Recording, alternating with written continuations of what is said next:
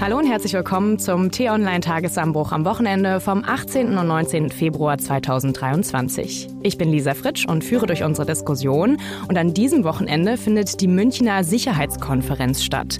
Das weltweit wichtigste Forum zu internationalen Sicherheitsfragen. Und deshalb fragen wir auch uns, wie steht es um die Sicherheit in Deutschland, in Europa, in der Welt? Was ist zu erwarten, jetzt wo die Konferenz das erste Mal seit dem Angriff Russlands auf die Ukraine stattfindet? Fortschritte in Richtung Frieden friedliche Lösung oder doch nur die immer gleichen Spannungen zwischen Ost und West?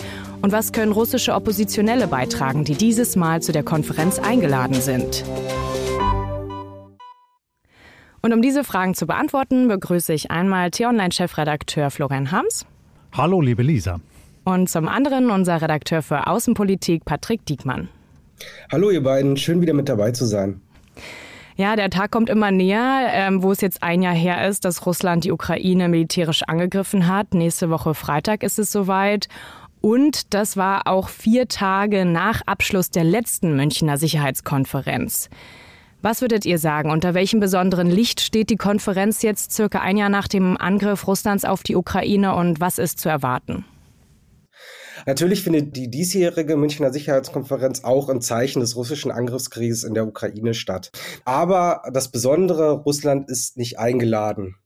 Und ähm, deswegen kann man da natürlich nicht mit russischen Vertretern über mögliche Lösungen reden. Aber die Organisation der Sicherheitskonferenz wollte vermeiden, dass man Putin und dem Kreml hier eine Bühne gibt. Aber natürlich wird weiterhin über den Krieg in der Ukraine gesprochen. Ja, Patrick, und da gibt es ja auch viel zu besprechen gegenwärtig. Ne? Also die Schlagzeilen werden gerade immer noch bestimmt von den Waffenlieferungen. Jetzt haben wir viel über Munition gesprochen, geschrieben, gehört.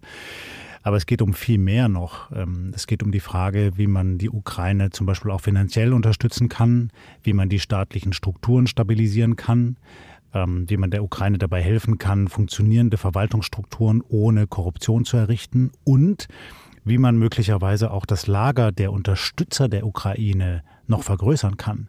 Und das ist auch etwas, was Christoph Heusgen, der Chef der Münchner Sicherheitskonferenz, uns im Interview gesagt hat.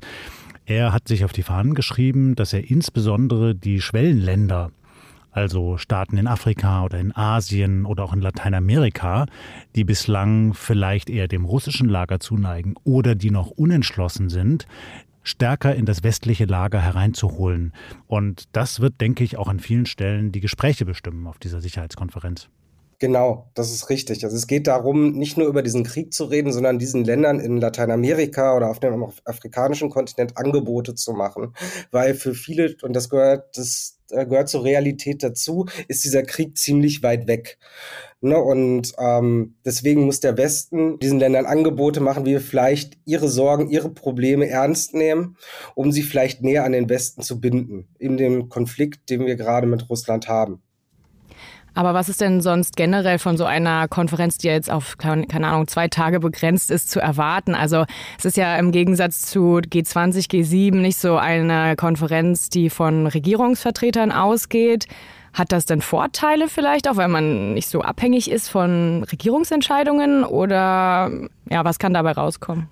Ja, die ganze Atmosphäre ist ja eine besondere. Also, dass Journalisten, Politiker, Wirtschaftsvertreter, Geheimdienstler sich wirklich quasi auf dem Gang begegnen. Und Patrick, du kannst das ja gleich mal schildern, weil du da ja auch schon dabei gewesen bist. Das ist was Besonderes. So ein gerade von dir erwähnter G7 oder G20-Gipfel findet in der Regel so statt, dass die sich dann in irgendeinem tollen Hotel treffen, die Staats- und Regierungschefs, und die Journalisten sind kilometerweit entfernt in einem Pressezentrum und verfolgen das Ganze eigentlich nur über den Bildschirm.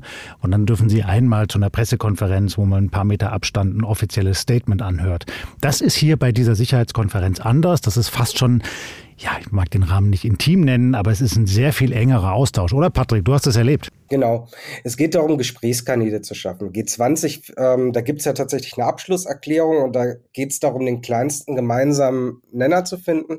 Aber in der internationalen Politik geht es ja darum, erstmal eine persönliche Ebene auch zu finden zwischen Staatsregierungschefs oder führenden Ministerinnen und Ministern. Und ähm, die Sicherheitskonferenz ist dafür da, dass man im Hintergrund Gespräche führen kann, sich wenn man beispielsweise neu im Amt ist, sich kennenlernen kann ne, und so eventuell Beschlüsse in Zukunft vereinfachen kann. Ne? Also deswegen ist es unwahrscheinlich, dass es hier ähm, zu substanzieller Politik kommt, also Beschlüssen kommt, die da umgesetzt werden, die, äh, auf der Sicherheitskonferenz, sondern es geht um Gesprächskanäle, die geöffnet werden können. Genau. Man, man, Patrick, man kann das ja noch mal noch plastischer erzählen. Ne? Diese Konferenz findet in einem Hotel in München statt, in einem fürstlichen Hotel. Und die Teilnehmer sind dann zumindest zum Teil in diesem Hotel untergebracht. Und wenn dann halt zwei Staatschefs, so wie das in der Vergangenheit auch schon gewesen ist, zum Beispiel aus Amerika und China, dann eben dabei sind, dann besucht man sich halt gegenseitig auf dem Hotelzimmer mit den Delegationen. Ja, und wenn man wirklich dringendes Anliegen hat, wie das zum Beispiel die Amerikaner mal hatten im Hinblick auf den Klimaschutz und mehr verlangt haben von den Chinesen, dann sind die halt wirklich im Halbstundentakt da gestanden vor der Tür der Chinesen und haben gesagt, wir müssen reden, wir müssen reden, ihr müsst euch bewegen. Und das ist dann schon ein Riesenvorteil von so einer Konferenz. Das ist das, was im Hintergrund abläuft. Im Vordergrund nutzen dann natürlich Politiker schon diese Konferenz das ein oder andere Mal, um einen rauszuhauen. Ne? Also Putin hat vor der Sicherheitskonferenz schon äh, sehr, äh, sehr, sehr eindringliche Reden gehalten, die international dann auch Beachtung fanden. Und es guckt gerade genau dieses Wochenende die ganze Welt auf München, weil das ist die größte Konferenz ihrer Art international gesehen. Ne? Und das gibt dem Ganzen natürlich auch eine gewisse Bühne und die einige Staats- und Regierungschefs da nutzen können. Besonders auch von Ländern, die jetzt vielleicht nicht so viele Beachtung äh, finden in der internationalen Politik. Mhm.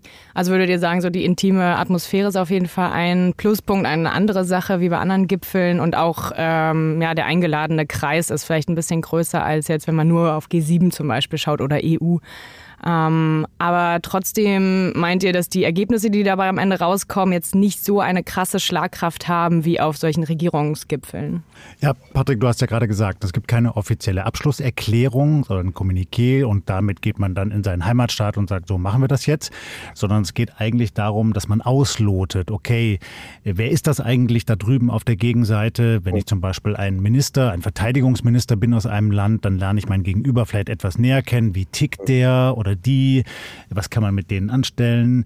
Wie strikt vertritt so jemand vielleicht die Linie eines Landes? Also wenn wir jetzt mal an die Chinesen denken, ist da ein Spielraum? Kann man äh, da vielleicht auch künftig mal ja, näher zusammenkommen, auf, auf einer inoffiziellen Ebene? Darum geht es bei dieser Konferenz. Mhm.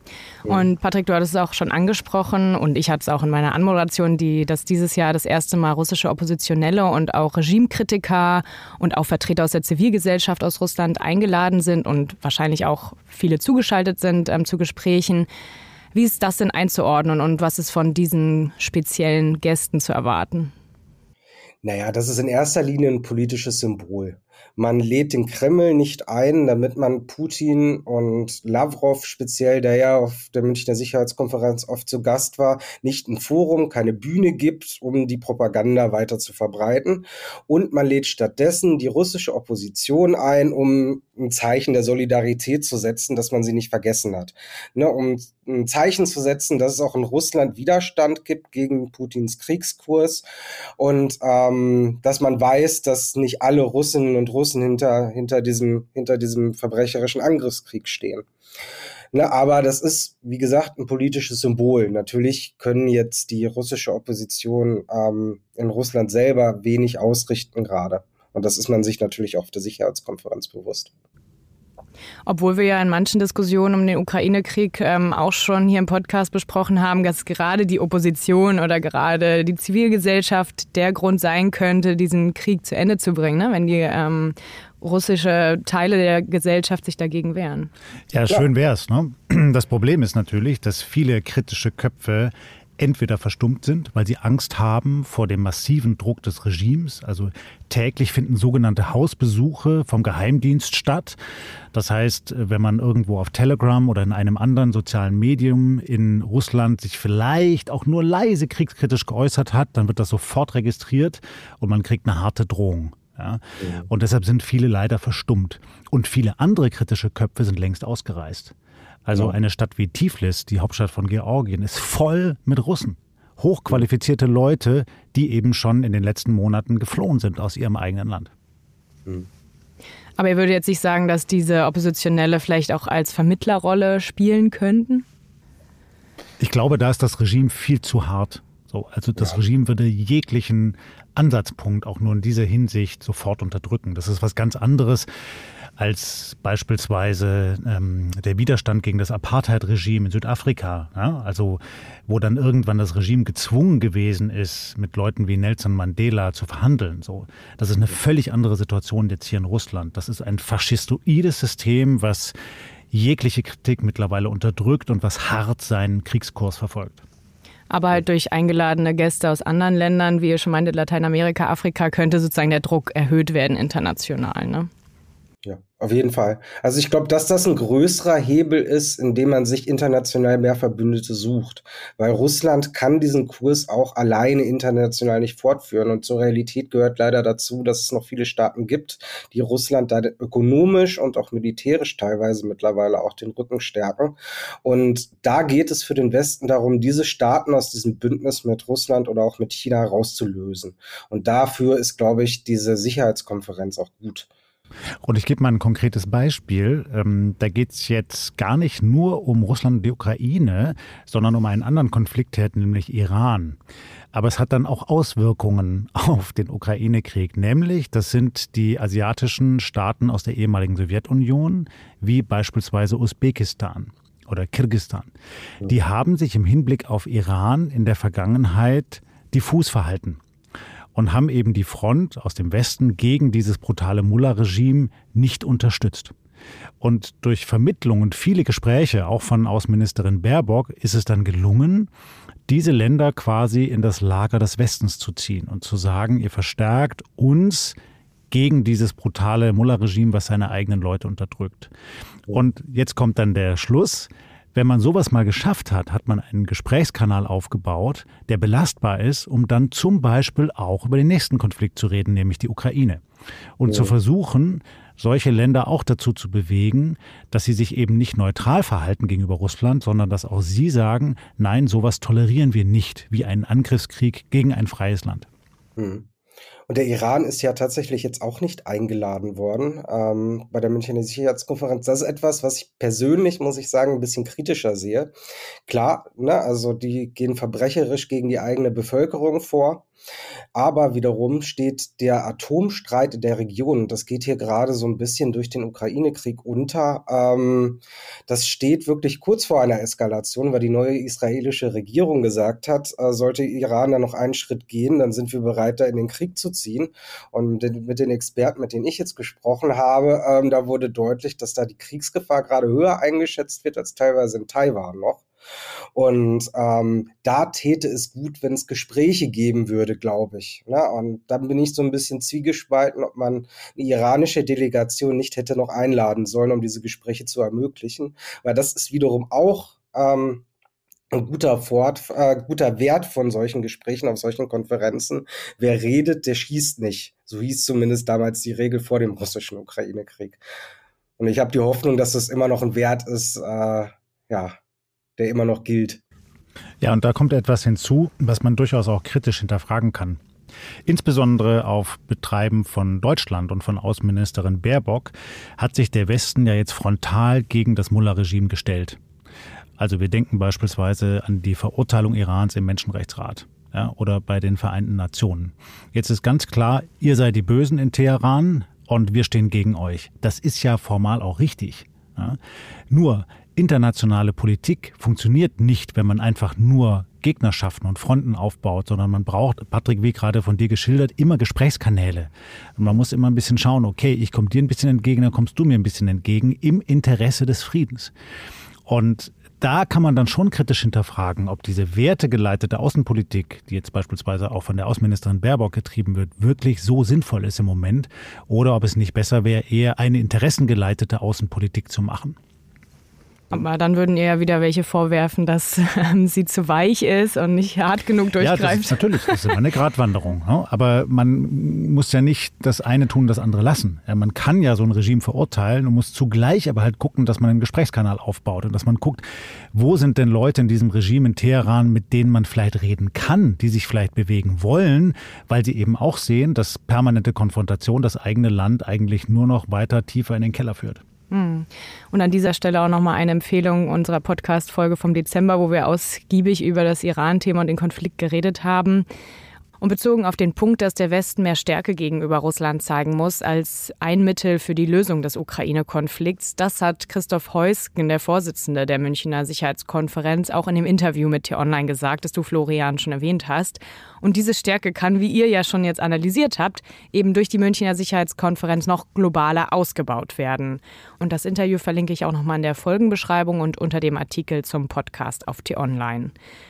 Und in Bezug darauf kommt es auch darauf an, wie die Länder in dieser Welt politisch zusammenarbeiten. Und dabei geht es auch um die internationale Ordnung. Das ist zwar etwas abstrakt, aber die Firma, die die Münchner Sicherheitskonferenz organisiert, hat in ihrem Bericht, den sie im Vorfeld immer herausbringt, den sogenannten Munich Security Report, etwas Interessantes dazu herausgefunden. Und der Leiter dieses Forschungsreports, Dr. Tobias Bunde, sagte bei der Vorstellung der Ergebnisse Folgendes. Der Krieg zeigt in aller Deutlichkeit, dass sich der Wettstreit unterschiedlicher und in Teilen unvereinbarer Visionen für die internationale Ordnung zuspitzt. Das ist interessanterweise auch eine der wenigen Fragen, bei denen es in Washington, Moskau, Peking, Berlin, Paris ähm, heute noch Einigkeit gibt. Ob man wie von wie Joe Biden vom Inflection Point spricht, ähm, wie Wladimir Putin von einer historischen Wendemarke, oder wie Olaf Scholz äh, von der Zeitenwende. Überall geht man davon aus, dass hier Grundsätzliches auf dem Spiel steht und der Wettbewerb um die Ordnung der Zukunft in eine kritische Phase eingetreten ist. Ja, das war Dr. Tobias Bunde, der Forschungsleiter der Münchner Sicherheitskonferenz. Inwieweit würdet ihr ihm zustimmen, dass sich durch den Angriff Russlands auf die Ukraine jetzt auch die ganze internationale Ordnung geändert hat? Und betrifft es auch wirklich die Menschen da draußen? Oder ist es nur so auf den politischen Bühnen dieser Welt relevant? Ich glaube, er hat einen Punkt benannt. Ähm, die Frage ist natürlich, was daraus folgt. Aber vielleicht erst noch mal diesen Punkt. Wir alle in Europa und auch in Deutschland sind ja vor knapp einem Jahr, am 24. Februar 2022, aus einem naiven Traum aufgewacht. Brutal erwacht. Der naive Traum sah so aus, dass wir uns nicht um unsere Sicherheit kümmern müssen, sondern dass die Amerikaner das schon machen und wir sind eigentlich nur noch von Freunden umzingelt. Ja, wir holen uns äh, das Gas von Putin und gucken auch nicht so genau hin, was das eigentlich für ein Regime ist. Die Amerikaner geben uns die Sicherheit und die Chinesen, mit denen handeln wir, da kriegen wir unseren Wohlstand her durch diesen Handel. So. Und aus diesem Traum sind wir brutalst erwacht, weil festgestellt worden ist, dass das alles nicht mehr verlässlich ist. Ja, und zwar alle drei Punkte nicht mehr. Die Russen sind ein brutales Regime, von dem man sich lösen muss. Und das ist jetzt eben ja schon eingeleitet worden durch die ganze Wende auf dem Energiemarkt. Die Chinesen sind auch ein brutales Regime, wo wir kritisch hinterfragen müssen, was da eigentlich passiert, wenn wir uns so eng an die binden und wie wir dann in eine Abhängigkeit geraten, die uns schwer auf die Füße fallen kann in Zukunft. Und in Amerika kann es sein, dass als nächster Präsident wieder ein Typ wie Trump gewählt wird, der die NATO in Frage stellt und unsere Sicherheit nicht mehr garantiert. So, was folgt daraus? Wir müssen selbst für unsere Sicherheit, unseren Wohlstand und unsere Energieversorgung verantwortlich sein. Und das ist so eine große Aufgabe, dass eigentlich jede Bundesregierung sehr schwer damit zu kämpfen hat. Und das sieht man deshalb eben jetzt auch, dass natürlich auch die Ampelkoalition sich sehr schwer damit tut. Hm. Ich glaube auch, also ich glaube auch, dass der Ukraine-Krieg ein Katalysator war für die Entwicklung, die wir jetzt aktuell sehen. Also dass die alte globale Ordnung, die ähm, sich nach dem Zweiten Weltkrieg konstituiert hat, vorbei ist. Dafür gab es schon länger Anzeichen. Also das liegt vor allem daran, dass Länder wie Indien, wie China, wie Länder, Länder wie in Lateinamerika aufstrebend ähm, an einer neuen Ordnung mitwirken wollen. Na, und jetzt geht es darum, jetzt befinden wir uns, wir haben am Freitag mit Sigmar Gabel gesprochen und der hat gemeint, wir befinden uns in einer Dekade und er hofft, dass es eine Dekade bleibt, eine der Unsicherheit, wo sich alle Nationalstaaten versuchen, in Position zu bringen für das, was jetzt kommt an ähm, globaler Ordnung, die wir in Zukunft haben werden. Und jetzt, wir befinden uns also in einem Ring um eine neue globale Ordnung. Und ähm, das ist leider auch ein Systemkonflikt zwischen China und dem Block um China auf der einen Seite und den Amerikanern, ihren Verbündeten wie der EU, dem Westen auf der anderen Seite. Und das ist nicht entschieden, wie sich das entwickeln wird, weil mh, hm, wir in Europa wissen, dass für uns Demokratie das beste System ist, aber in ganz vielen anderen Teilen der Welt, die haben nicht so von Demokratie profitiert, so wie wir das haben, ist das nicht klar. Und deswegen müssen wir da in der Welt noch sehr viel Überzeugungsarbeit leisten und müssen auf Länder zugehen, die wir wirklich sehr lange vergessen haben. Ja, Patrick, und dabei sollten wir aber auch mit der Illusion aufräumen, dass wir alle anderen mit unserem System missionieren können. Ja. ja also wenn wir nochmal zurückdenken an diesen Angriffskrieg, den US-Präsident George W. Bush im Irak geführt hat und den bemäntelt hat, ja, mit der Vorstellung, wir wollen denen die Demokratie bringen. Und was daraus entstanden ist, ja. totales Chaos im Nahen Osten. Wir denken an die arabischen Aufstände 2011, an den Terror des islamischen Staats, an den syrischen Bürgerkrieg. Vieles hing damit zusammen. So, also das kann es nicht sein. Ich glaube, wir müssen stärker eine interessengeleitete Politik machen. Natürlich müssen wir für unsere Werte, unsere Belange kämpfen und dann aber auch Verbündete suchen.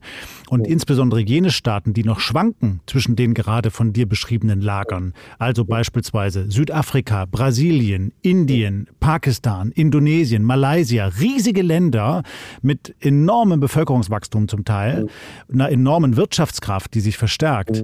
Ähm, wenn es uns nicht gelingt, ein paar davon wenigstens auf unsere Seite zu ziehen, sondern wenn die alle jetzt ins chinesische Lager rüberwandern, ja dann aber gut Nacht. Genau, und immer mit dem Bewusstsein, Demokratie alleine schafft keinen Wohlstand, stopft keine Mägen. Ne? Also das, das, das ist wichtig, weil ähm, Moral alleine hilft uns in der Welt nicht weiter, sondern wir müssen die Probleme, die auch an Staaten wirtschaftlich haben, gerade äh, fragile Demokratien, ähm, ernst nehmen und da müssen wir unterstützend wirken und, und auch bereit sein, Teile unseres Wohlstands wahrscheinlich dafür abgeben zu müssen. Ja, und wir müssen dabei glaubwürdig bleiben. Noch ein Beispiel. Wenn deutsche Regierungsvertreter nach Afrika fahren und denen dann sagen, ja bitte, ähm, kommt doch zu uns ins demokratische Lager, behandelt eure Bevölkerung anständig, ja, und geht jetzt bitte auch in alternative Energien und zugleich EU-Staaten die Meere vor Afrika leer fischen. Ja, und ähm, im Handel mit Afrika eben keine fairen Bedingungen schaffen, dann ist das nicht glaubwürdig und dann werden wir auch ja. nicht mehr ernst genommen. Und natürlich tendieren die dann eher dazu, mit den Chinesen Geschäfte zu machen. Genau. Und so ist es ja schon. So ist es ja schon, dadurch, dass wir das seit Jahrzehnten verpasst haben und eben diese Politik, die Florian gerade angesprochen hat, geführt haben, sind viele Staaten zugeneigt, okay, wir können ja China mal eine Chance geben. Ne, die sind zwar keine Demokratie, aber unserer Bevölkerung geht es dadurch vielleicht besser, indem wir die Chinesen hier vielleicht investieren lassen. Und das ist gefährlich und das bietet quasi der chinesischen Führung gerade die Chance, die sie nutzt überall in der Welt. Und nicht nur den Chinesen, sondern auch den Russen. Beispiel Mali. Es sind Bundeswehrsoldaten in Mali stationiert, die sollen dort eigentlich die lokale Bevölkerung schützen vor Terroristen. Die lokale Bevölkerung sagt, Bundeswehr raus. Wir wollen die Wagner-Söldner von den Russen haben. Die sind besser ja. für uns. Ja, wenn es erstmal so weit gekommen ist, dann muss man sich doch wirklich fragen, was haben wir eigentlich alles falsch gemacht? Ja, hm. stimmt. Und ähm, letzte Frage, ähm, Florian, dort ist es ja auch angesprochen mit der USA, die uns die Stärke gibt. So, ihr hattet ja im ähm, Interview mit Herrn Heusken auch angesprochen, dass ähm, da es jetzt auch Konflikte gab, ne, mit den ähm, Panzerlieferungen ist denn jetzt die Münchner Sicherheitskonferenz eine Möglichkeit, die Wogen da auch nochmal zu glätten? Oder unter welchem Licht steht da so ein bisschen auch die Rolle der USA zu dem, was ihr gerade angesprochen habt? Ich glaube, da hilft jedes einzelne Gespräch. Denn das ist ein großes Problem, dass es tatsächlich einige Missstimmungen zwischen Washington und Berlin gibt. Ich habe mich in den vergangenen Tagen mit einigen Leuten aus dem erweiterten Regierungsapparat in Deutschland unterhalten. Man kriegt dort sehr unterschiedliche Sichtweisen zu hören auf diese Frage. Aber wenn man mal den Strich drunter zieht, dann ist es schon so, dass man sich da große Sorgen macht. Ja, und dass man weiß, wir sind abhängig von Amerika und zugleich sind wir halt aber auch viel näher dran an diesem aggressiven Russland. Ja, die Amerikaner sitzen auf der anderen Seite des Atlantiks. So, die haben wahrscheinlich eher andere Herausforderungen, nämlich im Hinblick auf China, so pazifisch orientiert. Aber wir hier in Deutschland sind sehr nah dran an den Russen. Wir sind auch in Reichweite von russischen Waffen. So. Und das macht etwas mit diesem Land und mit den Diskussionen. Und da ist, glaube ich, noch mehr nötig, auch den Amerikanern zu erklären, warum man so handelt, wie man handelt. Und das hat man an der Panzerfrage gesehen. Da ist ja Olaf Scholz als Bundeskanzler hart kritisiert worden für seine Zögerlichkeit. Jetzt im Nachhinein schreiben viele Leitartikel, ach, vielleicht war das doch ganz richtig. Weil was sehen wir denn jetzt? Deutschland hat zwar Zusagen gemacht für Panzer, aber viele andere EU-Länder halten sich jetzt sehr zurück. Ja, auf einmal sind wir fast ein bisschen allein an dieser Frage. Mhm. Und Deutschland muss, glaube ich, auch die Rolle für sich finden, wie sie selber Führung in Europa interpretiert. Also in Deutschland gab es nach dem Zweiten Weltkrieg eigentlich nur zwei Regeln für die deutsche Außenpolitik. Nie wieder Angriff und nie wieder alleine. Ne, das waren die zwei äh, Regeln, die über allem standen. Und das gilt auch immer noch. Und das halte ich jetzt persönlich für immer ist richtig.